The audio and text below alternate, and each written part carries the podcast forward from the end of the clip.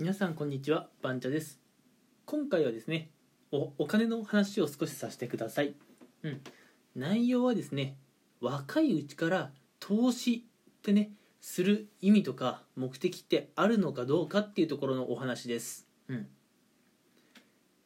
ちょっとね先にお話ししておきたいこととしてまず投資と資産運用違うんですかって方がねたまにいらっしゃるんですが違います。うん。投資と資産運用は違うんでそこはちょっと気をつけていただきたいなっていうところで、うん。まあ、今回はねあくまで投資の話です、うん、で投資はまあ若いうちからやるべきかどうかっていうところで投資に関してはあの年齢とか全然関係ないっていうのが、うん、私の意見です、うん、てかあの投資をやるべきかどうかっていうのは皆さんが持ってるこうお財布事情っていうかねお金と相談して決めればいいことです。うん。資産運用であればね、こう若いうちからやっていった方が、まあ要するに長期でやっていった方がお得なんですけれどね、投資は別にそういうものでもないので、年齢は関係ないです。うん。なのでね、若いうちからすでになんかお金がたくさんあって、お金を持て余しているっていうのであれば、なんかね、こう利益になりそうなところはどこなのかっていうのを調べて投資にチャレンジしてみてもいいですし、うん、逆にねこう20代30代40代と、まあ、どんどんね成長していってもなかなかね貯金がたまらないという方であれば投資をするのはお勧めしません。うん、っていうのもこれ私自身のねこれ実体験なんですよね。あのー、ちょっと前にこう仮想通貨がねこう流行ってくるんじゃねえかっていう話があって、うん、もう12年くらい前かな、うん、12年くらい前からまあ、仮想通貨今後伸びてくるんじゃねえかって話を耳にして私は興味本位でそれで、まあ、まあ仮想通貨って投資っていう類なんでちょっと始めたんですね。うん。もちろんあのー、銀行のね普通預金口座に生活費とかはちゃんと残してましたよ。うん。生活費とか残した上でそれでもね余ったお金で投資やってたんですよ。うん。なので投資を始めたばっかりの時は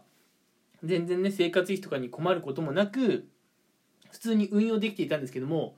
まあ、私はまだ20代で普通の会社員だったんでね特別お金があったわけではないんですよ。うん、で、まあ、そんなこんなで投資を始めてから1年後にですねちょっと私が引っ越しをすることになって、まあ、引っ越しの費用であったりとかあるいはあと地方に引っ越したんでね車買わなきゃいけないとかまあちょっとね寮を出てアパートに入ったのであの家賃がねちょっと発生してきたっていうところもあって急に出費が増える生活になっちゃったんですね。うん、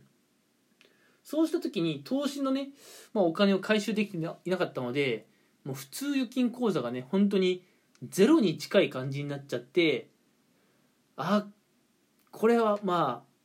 お金がないくせに目を張って投資をしちゃったのは失敗なのかなと思いました。うん、あの本当に投資っていうのはお金持て余してる人がやることだなと思います。うん、なんで若いうちからお金持て余してたら若いうちからやっていいんですけどそうじゃなければやめましょうって話です。うん、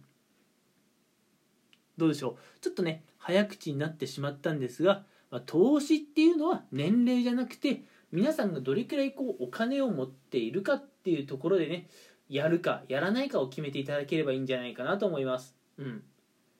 もしね若いうちからこう将来ねお金を増やすために何か行動したいというのであれば投資というよりは資産運用っていうところにね着目すべきですね。うん、なんで、えー、もし皆さんが例えば普通の会社員であったりとかね、えーまあ、特別、うん、お金持ちっていうわけではないっていうことであれば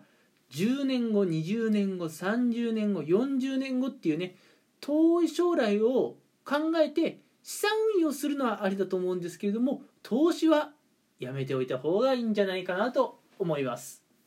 ではね今回は若いうちからの投資って意味あるのっていう話なんですが投資は年齢じゃないいくら持っているかっていうところです。うん。それではね今回はちょっと早めですけれどもこの辺で、えー、お話終わりたいと思います、えー、もしね何か皆さん興味があれば、えー、まあいいねであったりフォローしていただけると嬉しいです。それではこれからもよろしくお願いいたします。今回は聞いてくれてありがとうございました。